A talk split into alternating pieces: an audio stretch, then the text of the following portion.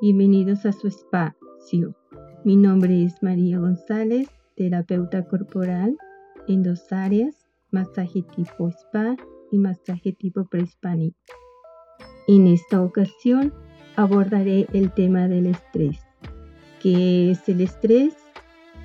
Es un mecanismo de defensa en el ser humano que nos permite atacar o escapar ante una amenaza. ¿Qué tiene de malo el estrés? Nada. El problema es cuando se sale de control. Desde los primeros años de vida, el ser humano ha vivido con altos grados de estrés. El estrés pone en estado de alerta para atacar o escapar. En la actualidad, el estrés continúa en el sistema del ser humano. Hay dos tipos de estrés. Número uno, eustrés.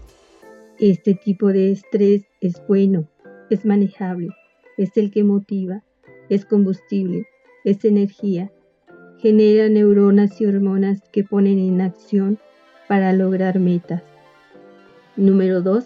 Distrés. Este tipo de estrés es el malo, es el que enferma y crea ansiedad que no se controla y ataca las células. Efectos del estrés. Los sentidos se ponen en hipoalerta y esto impide descansar. El no dormir genera sobrepeso. En el sueño profundo se hace el reacomodo de la memoria de corto y largo plazo. Por eso el sueño es muy importante.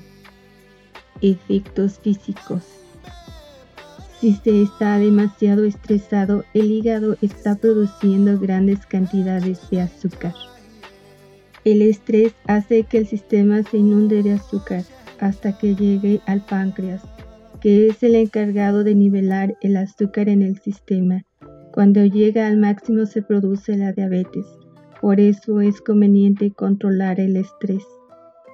El oxígeno hace que la sangre fluya con mayor rapidez, lo que hace que el corazón lata más rápido, lo que puede producir una taquicardia esto puede derivar en una hipertensión. ¿Qué pasa en el estómago? El estómago tiene capas que cada dos horas se regeneran para aguantar todos los ácidos que disuelven los alimentos. Al irse la sangre a los músculos deja de haber oxigenación en el estómago. Esas capas no se reponen y se provocan las úlceras, además de grandes dolores. Efectos psicológicos agresividad, miedo, pánico, nerviosismo y depresión. La hormona que controla el estrés es el cortisol.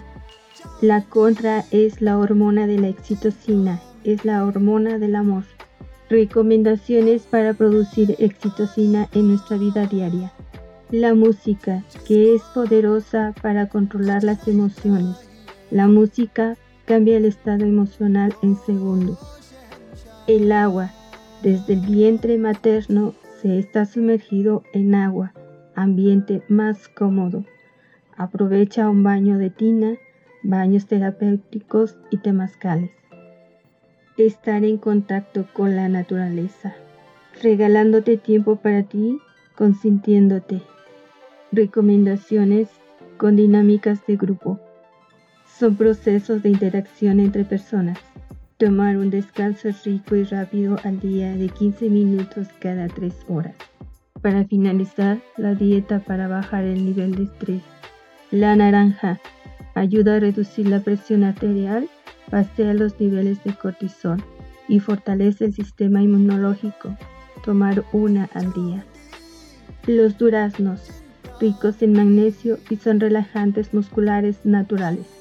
El pavo ayuda a sacar la serotonina del cerebro y a dar calma. La espinaca ayuda a controlar los dolores de cabeza y fatiga. El salmón ayuda a mantener el cortisol y a controlar las hormonas del estrés. Recuerda que este espacio es para ti, tú eres lo más importante. Mi nombre es María González, gracias por haberme permitido estar con ustedes. Si tienes dudas y comentarios, escríbeme a Mari González en Facebook. Publicaré material cada ocho días. Hasta la próxima.